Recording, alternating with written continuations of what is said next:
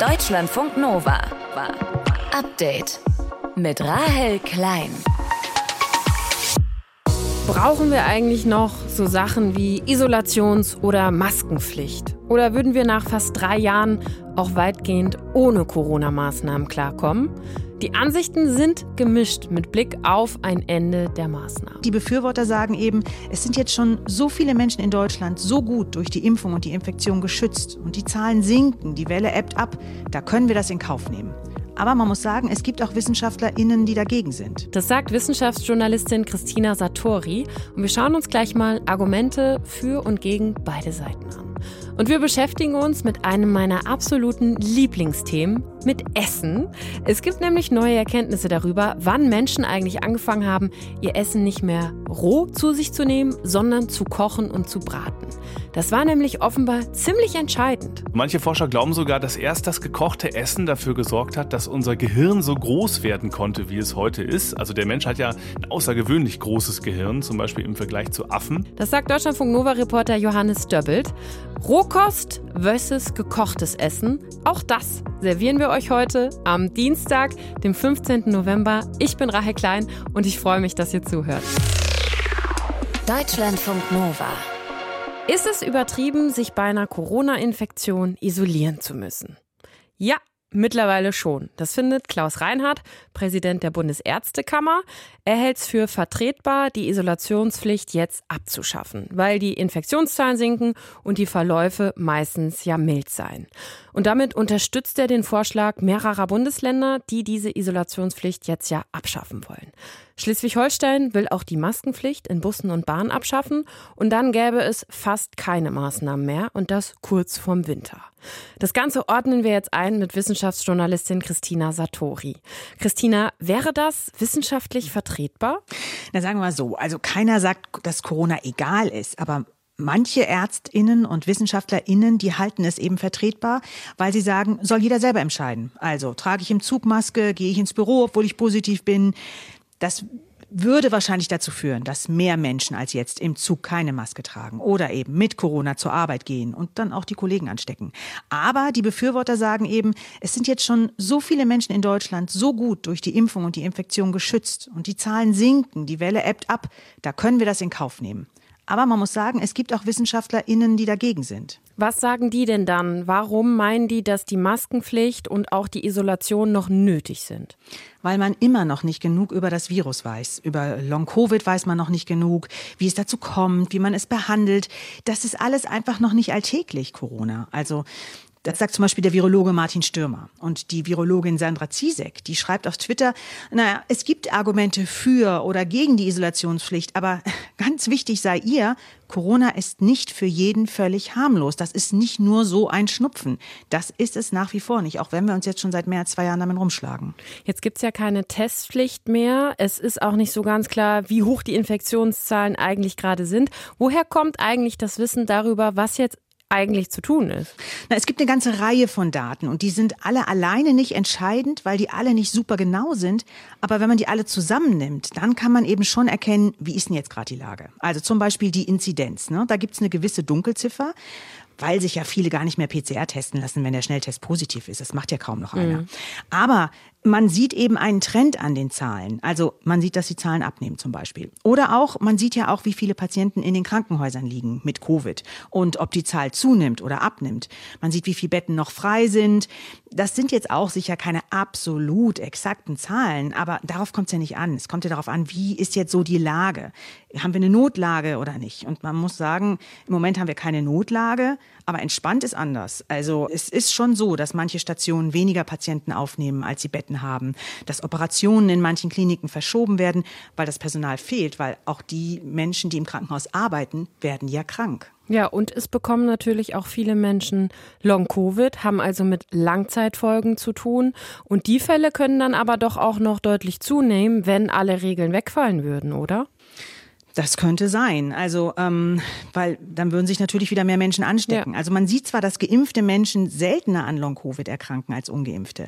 Aber auch das kommt eben vor. Die Impfung ist kein absolut sicherer Schutz vor Long-Covid. Das sollte man eben auch bedenken, wenn man die Regeln jetzt lockert, ne, wie zum Beispiel die Isolationspflicht Es sind eigentlich nur vergleichsweise wenig Menschen, die an Long-Covid oder Post-Covid erkranken. Die Zahlen schwanken da zwischen 0,1 und 10 Prozent. Aber die trifft es dann doch ganz schön heftig. Ist denn der Zeitpunkt jetzt ungewöhnlich, so kurz vor dem Winter zu lockern? Weil eigentlich wurde zu dem Zeitpunkt ja immer vor der nächsten größeren Welle gewarnt. Genau, und jetzt scheint es so, dass wir diese schon wie hinter uns haben. Also, weil man sieht ja jetzt, die Zahlen sinken.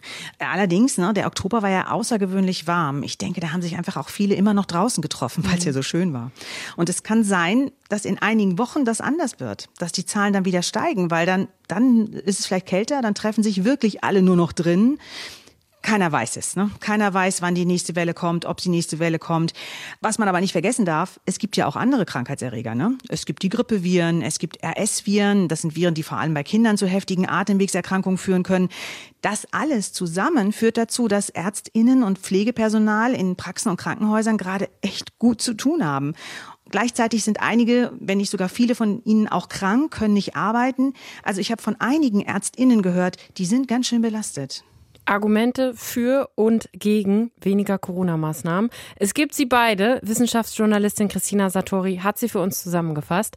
Und am Ende muss man vielleicht auch nochmal festhalten, nur weil es keine Pflicht gibt, irgendwas zu tun, kann sich jeder und jede natürlich auch freiwillig schützen. Deutschlandfunk Nova. Update. Ich finde bisher, trotz der Rahmenbedingungen, die bedrückend sind, ein ganz erfolgreich verlaufender Gipfel und eine gute Sache, dass wir hierher gekommen sind. Ja, das hat Bundeskanzler Olaf Scholz heute gesagt. Er ist auf Bali. Da findet ja heute und morgen das Treffen der wichtigsten Industrie- und Schwellenländer statt. Und alle schauen dabei auf Russland und wie sehr die internationale Gemeinschaft den Krieg in der Ukraine verurteilen wird. Der Gipfel geht noch bis morgen, aber die Abschlusserklärung, die steht offenbar schon.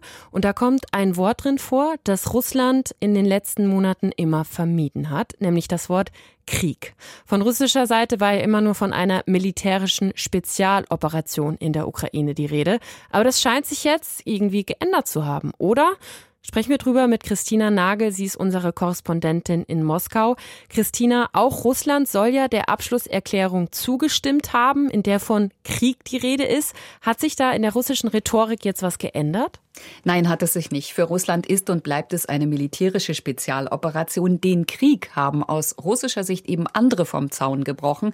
Die NATO, die USA und die Ukraine, die sie dazu instrumentalisiert haben. Und dieser Krieg aus russischer Sicht, der dauert eben schon acht Jahre an, wird hybrid geführt. Und deshalb kann man das Ganze in dieser Abschlusserklärung durchaus so nennen. Aber das ist natürlich nicht der einzige Grund, warum man jetzt gesagt hat, okay, wir akzeptieren das, wenn auch ein bisschen zähneknirschend, sondern man hat noch einen Passus mit rein formuliert. Und der heißt ganz klar, nicht alle Länder unterstützen von diesen G20-Staaten eben diese Erklärung, diesen Teil dieser Erklärung, sondern es gibt eben auch andere Meinungen und zu denen, die eine andere Meinung haben, gehören eben nicht nur Russland, sondern vermutlich auch China und Südafrika oder auch Indien, die sich aber so klar nicht positioniert haben. Das steht also zum Krieg gegen die Ukraine drin. Was steht da sonst drin mit Blick auf den russischen Angriffskrieg in der Ukraine?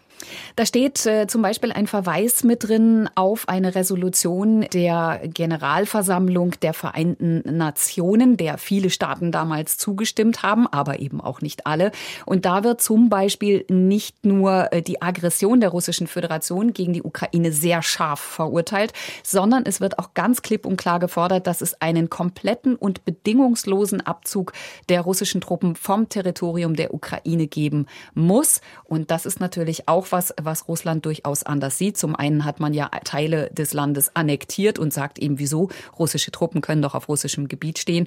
Und zum anderen sagt man eben auch da, nee, wir werden alles tun, um unsere Ziele zu erreichen, denn die Ukraine setzt sich ja nicht mit uns an den Verhandlungstisch und will gar nicht darüber reden, wie man Frieden schaffen will. Also werden wir alles militärisch daran setzen, um unsere Ziele durchzusetzen umzusetzen. Putin selber ist ja beim Gipfel nicht dabei. Er hatte seinen Außenminister Sergei Lavrov geschickt. Der ist jetzt schon abgereist, war aber eben da, hat auch eine Rede gehalten. Wie hat der die Erklärung jetzt kommentiert?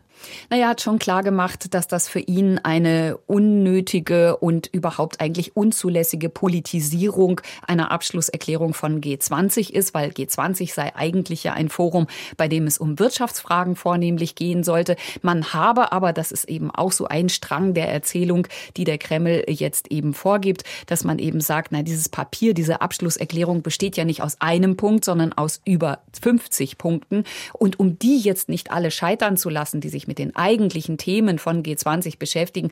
Deshalb würde man jetzt eben diese Abschlusserklärung mittragen. Aber man macht da natürlich wie so oft dann trotzdem noch mal so ein kleines ähm, Sternchen an das Ganze, dadurch, dass der Außenminister jetzt abgereist ist, Präsident hm. Putin gar nicht erst angereist ist, unterschreibt jetzt eben der Finanzminister das Ganze morgen und damit kriegt es natürlich deutlich weniger Wert in der Innenwirkung hier nach Russland. Es wurde ja im Vorfeld auch viel sich gefragt, welche Länder in der internationalen Gemeinschaft sich vielleicht auch eher jetzt noch auf die Seite der Ukraine und des Westens stellen würden. Welches Zeichen setzt diese Erklärung mit Blick auf den russischen Angriffskrieg in der Ukraine und auch mit Blick auf die internationale Unterstützung jetzt? Das ist ganz schwer zu sagen, weil die Länder eben, diese G20-Staaten, sich nicht outen müssen. Das heißt, sie müssen nicht sagen, wir gehören zu der Fraktion, die sich auf die Seite Russlands stellen oder nicht. Man hat schon bei China deutliche Zwischentöne gehört. Da hat man äh, sich sehr klar positioniert und hat gesagt, man kann jetzt nicht Russland immer außen vor lassen. Man darf die nicht aus dem G20-Format rauswerfen. Also da ähm, merkt man schon noch, dass die, die beiden sehr nah sind. Ähm, Südafrika hat sich nicht dazu geäußert, wie sie zu diesem Punkt stehen. Indien Indien auch nicht. Das sind alles Länder, die vormals schon an der Seite von Russland gestanden haben. Einig ist man sich nur darin, dass man eben sagt, eine Drohung mit Atomwaffen oder gar der Einsatz von Atomwaffen, äh, den schließen viele im Prinzip jetzt mittlerweile deutlicher aus, als dass sie es vorher formuliert haben. Das ist vielleicht das, wo man am ehesten noch sagen könnte, da hat sich wirklich was bewegt. Christina Nagel, unsere Korrespondentin in Moskau, über die Rolle Russlands auf dem G20-Gipfel auf Bali. Danke dir, Christina, fürs Gespräch. Deutschlandfunk Nova. Update. Was gibt's bei euch heute Abend so zu essen? Schön lange durchgeschmortes Fleisch vielleicht oder gedünstetes Gemüse oder doch lieber vielleicht ein Rohkostsalat? Früher, so viel ist sicher, gab's nur Rohkost, also ganz früher, vor vielen Tausenden oder Millionen Jahren, als unsere Vorfahren noch gar nicht kochen konnten. Aber irgendwann haben die dann angefangen, ihr Essen zu garen und das hat den Frühmenschen wahrscheinlich einen ziemlichen Evolutionsschub verpasst. Eine neue Studie aus Israel legt jetzt nahe, dass unsere Vorfahren schon deutlich früher mit dem Kochen angefangen haben könnten, als bislang vermutet wurde. Johannes Döbbelt aus dem Deutschlandfunk Nova Team hat sich das und auch die Hintergründe zur Frage angeschaut, angeschaut, warum wir unser Essen eigentlich kochen, statt alles roh zu essen. Johannes, vielleicht zuerst mal, was ist in dieser neuen Studie genau rausgekommen? Also die Forschenden haben da Essensreste untersucht, die von so einer archäologischen Fundstätte in Israel stammen. Das waren Reste von Fischen, darunter auch Fischzähne. Und die haben die Forschenden genau analysiert und dabei kam raus, dass die Fischzähne vor langer Zeit irgendwie mal erhitzt wurden. Und äh, daraus schließen die Forscher, dass die Fische wahrscheinlich gekocht und vor Ort gegessen wurden. Ähm, diese Fundstätte wird insgesamt auf ein Alter von knapp 800.000 Jahren datiert, also schon ziemlich alt. Und deswegen deswegen äh, glauben die Forschenden auch, dass unsere Vorfahren eben schon vor 800.000 Jahren ihr Essen gekocht haben. Und die bisher ältesten Nachweise für so gekochtes oder gegartes Essen, die sind einige hunderttausend Jahre jünger. Und ist das jetzt der Beweis, dass die Frühmenschen damals schon gebraten, gebrutzelt haben? Nee, so richtig eindeutig ist das noch nicht. Also überhaupt wird schon ziemlich lange in der Forschung darüber gestritten, wann es mit dem Kochen denn wirklich losging. Das Problem ist nämlich, dass bei so alten Feuerstellen und verbrannten Überresten, die man so findet, da weiß man oft nicht so genau, hat da jetzt wirklich so ein Frühmensch was gekocht oder gab es an der Stelle einfach mal einen Buschbrand, der alles mhm. abgefackelt hat, kann ja auch sein. Mhm. Aber schon ziemlich sicher ist, dass das Kochen den frühen Menschen, als sie es dann konnten, so einiges gebracht hat. Also im Vergleich zu diesen ganzen rohen Sachen, die sie vorher vorher gegessen haben. Wurzeln, Blätter, Beeren, Nüsse und Pilze und so weiter. Was hat sich denn dadurch verändert? Was hat das Ding gebracht? Also Kochen hat ja eine ganze Reihe an Vorteilen gegenüber rohem Essen. Einmal tötet das Kochen ja zum Beispiel bestimmte Krankheitserreger, Keime ab. Ne? Das kennen wir alle von Hähnchenfleisch mhm. oder so, dass wir ja deshalb nicht äh, roh essen sollten. Und wenn Essen erhitzt wird, dann passiert ja auch chemisch so einiges, zum Beispiel mit dem Eiweiß oder mit der Stärke im Essen. Also die Hitze lässt zum Beispiel die Zellwände von Pflanzen aufbrechen und dadurch können wir die Nährstoffe, die da drin stecken, besser verdauen und besser aufnehmen. Ein Beispiel ist die Möhre. In der Möhre steckt ja der Stoff Beta Beta-Carotin drin und auch den äh, kann der Körper aus gegarten Möhren viel leichter und besser lösen als aus rohen Möhren. Und so äh, liefert eben gekochtes Essen übrigens auch noch ähm, mehr Kalorien insgesamt als Rohkost. Ne? Und so als, als Frühmensch, als Jäger und Sammler, wenn du so den ganzen Tag zusehen musst, woher dein Essen kommt und dass du nicht verhungerst, da sind viele Kalorien natürlich Gold wert. Ja, heute ist es wahrscheinlich eher wieder ein bisschen andersrum, ist mal ja. eher die rohe Möhre. Aber das heißt, das hat dann auch zur Weiterentwicklung, zur Evolution des Menschen beigetragen, zu kochen. Ja, auf jeden Fall. Also manche Forscher glauben sogar, dass erst das gekochte Essen dafür gesorgt hat, dass unser Gehirn so groß werden konnte, wie es heute ist. Also der Mensch hat ja ein außergewöhnlich großes Gehirn, zum Beispiel im Vergleich zu Affen. Aber auch das ist in der Forschung ganz schön umstritten. Andere Forscher glauben nämlich auch, dass das Gehirn eher deshalb gewachsen ist, weil der Mensch irgendwann vom Vegetarier zum Fleischesser geworden ist und dann eben das Fleisch dafür verantwortlich ist.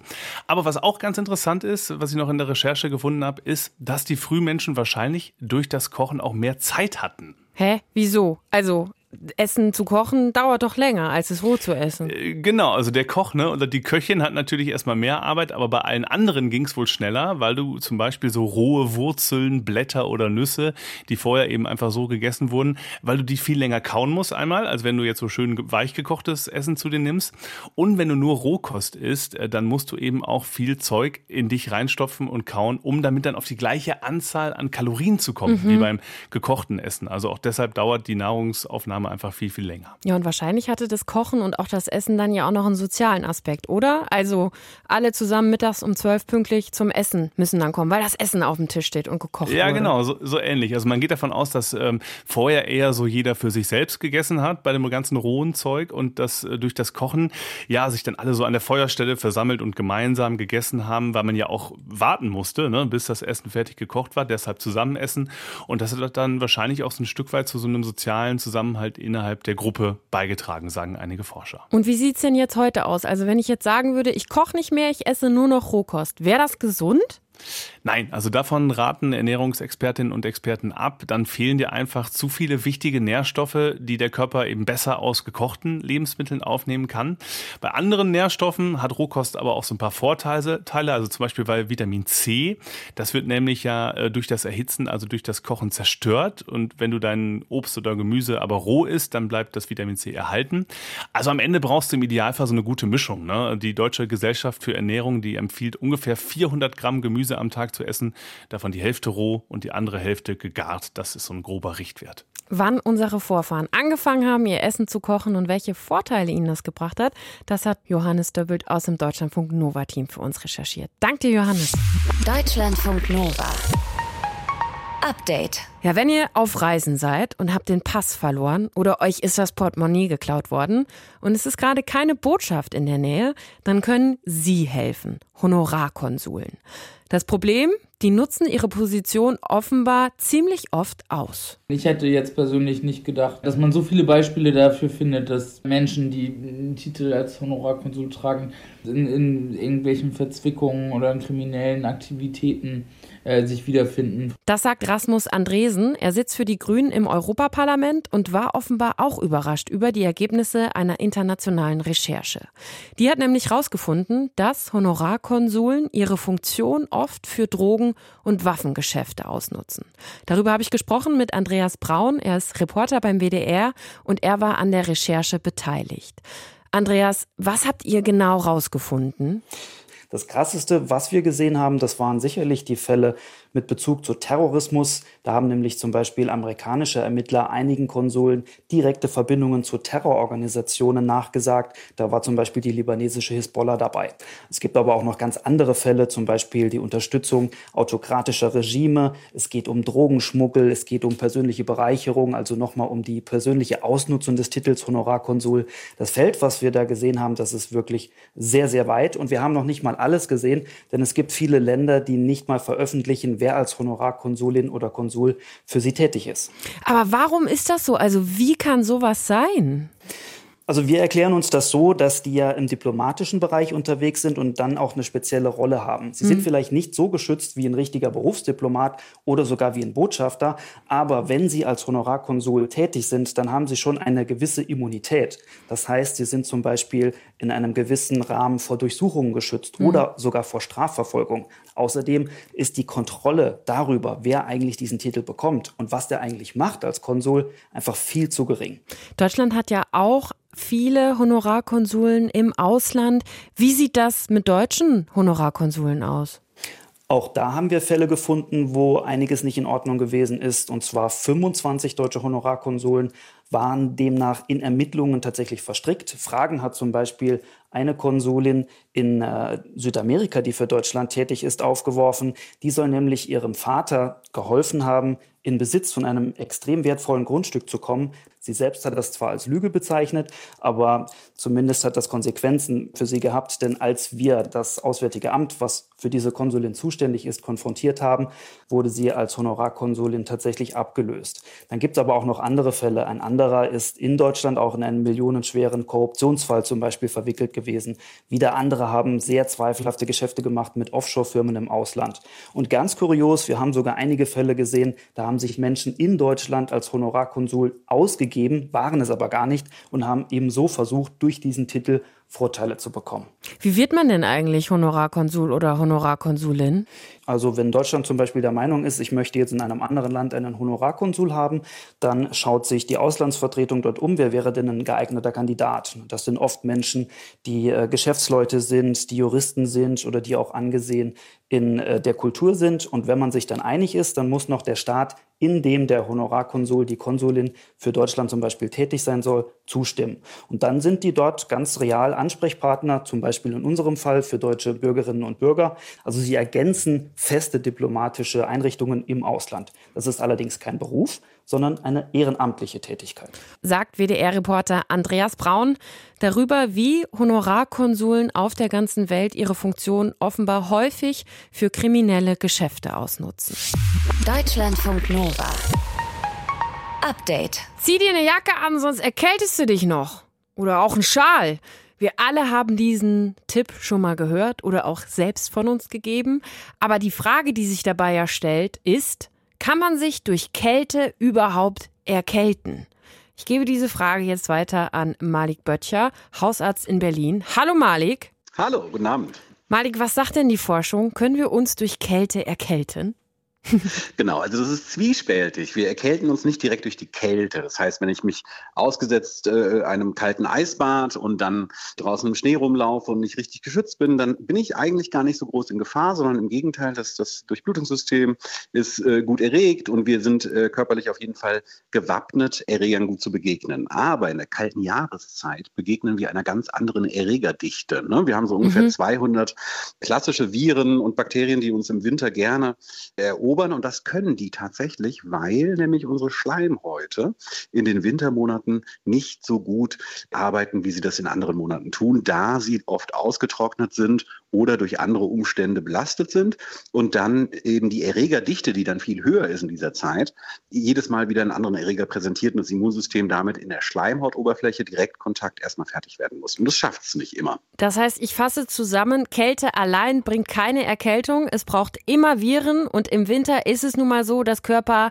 nicht so gut die Viren abwehren kann. Kann man das so sagen? Richtig. Ja, das kann man so sagen, dass im Winter, dadurch, dass die Bedingungen auch so sind, dass wir mehr Menschen treffen und zum Beispiel ein gutes Beispiel, der Bauer wird im Winter nicht kränker als im Sommer. Der ist immer draußen in der Kälte, der ist auch nicht immer gut angezogen und friert öfter als andere Menschen, die jetzt zum Beispiel im Büro arbeiten. Aber er trifft viel weniger Menschen und hat viel weniger Immunsystempräsentationen von Erregern. Das und dadurch wird er lebt nicht mhm. gesünder, so das ist das Erste, was wir denken, sondern er hat weniger Präsentation von möglichen Erkältungserregern. Das heißt, wenn ich Bauer, Bäuerin bin im Winter, brauche ich keine Angst haben, wenn ich im T-Shirt draußen Kartoffeln ernte. Richtig. Also wenn ich theoretisch das nicht so lange mache, wir haben ja auch andere Sachen, die mit Kälte dann in Verbindung stehen. Ne? Also andere Organsysteme, die sehr viel Energie verbrauchen bei Kälte. Das heißt, man fängt an zu zittern und der Körper muss die Kernwärme sozusagen aufrechterhalten und verbraucht dann sehr viel Energie und das erschöpft dann auch wieder. Mhm. Und diese Erschöpfung führt wieder dazu, dass man, wenn man das längere Zeit macht, das Immunsystem auch deprimiert sozusagen und dann auch wiederum eine Erkältung schneller kommen kann. Also es ist ein zweischneidiges Schwert. Die Kälte allein ist nicht die Ursache für Erkältung, sondern die Kälte in Kombination mit Erregern und den Lebensumständen, die wir heutzutage haben. Und bedeutet das denn, manche Menschen schwören ja wirklich darauf, Eisbaden zu gehen zum Beispiel, weil sie sagen, diese kurze Kälte, die macht mein Immunsystem irgendwie widerstandsfähiger. Ist da was dran? Ja, also Menschen, die zum Beispiel kalt-warm, ne, diese klassischen Kuren, das ist ja so das milde Eisbaden sozusagen, ja. oder halt das Radikale, ne, mit einem Loch bohren und dann da reinhüpfen bei minus 15 Grad und dann gucken, wie lange man es aushält. Das sind auf jeden Fall Personen, die ihr Durchblutungs- und Kreislaufsystem immer wieder aufs Maximale belasten und das beüben. Und dadurch stärken wir natürlich dann Herz. Wir stärken dadurch tatsächlich auch indirekt wieder das Immunsystem. Das heißt, die haben auch einen Vorteil. Die leben stets gesünder als Menschen, die sich wirklich unwohl fühlen, wenn es ein kleinstes Lüftchen gibt, die kaum an die frische Luft gehen, weil sie denken, sie erkälten sich sofort. Also im Winter sollte man seine Kinder natürlich gut einpacken, dass die Kernwärme des Körpers am Thorax und Rumpf eben nicht verloren geht. Und dann soll man sie rausschicken und gucken, dass sie eine Rotznase kriegen, was sie sowieso kriegen. Der Schleim, der auf den Schleimhäuten sich befindet, hat unglaublich viele Abwehrkräfte und Antworten und das ist auf jeden Fall gut. Das heißt, so falsch ist das gar nicht, ne? Wenn die Mama oder der Papa immer gesagt haben, zieh dich warm an, das ist besser für dich. Ja, es ist stimmt. nie verkehrt. Also sich warm das ist nie verkehrt. Zu warm anziehen ist auch nicht gut, ne, wenn du dann anfängst zu schwitzen ja. draußen, weil die Mama es so gut gemeint hat. Ich erinnere mich bei meinem ersten Kind, das ist rausgegangen im September, das sah aus, als würden wir in die Antarktis ziehen, weil wir so eine Angst hatten damals. Und äh, das war auch nicht gut. Das kam völlig verschwitzt und platt und müde nach Hause und wusste gar nicht mehr, was Sache ist. Also man sollte immer das, das richtige Maß finden. Aber Furcht vor Kälte ist auf jeden Fall nicht notwendig. So, und im Zweifel immer Zwiebelprinzip. Malik Böttcher, Hausarzt, sagt, durch Kälte allein erkälten wir uns eher nicht, aber sich warm anziehen ist trotzdem gut. Dank dir, Malik, und schönen Abend dir. Gerne. Deutschlandfunk Nova. Update. Immer Montag bis Freitag auf deutschlandfunknova.de und überall, wo es Podcasts gibt. Deutschlandfunk Nova.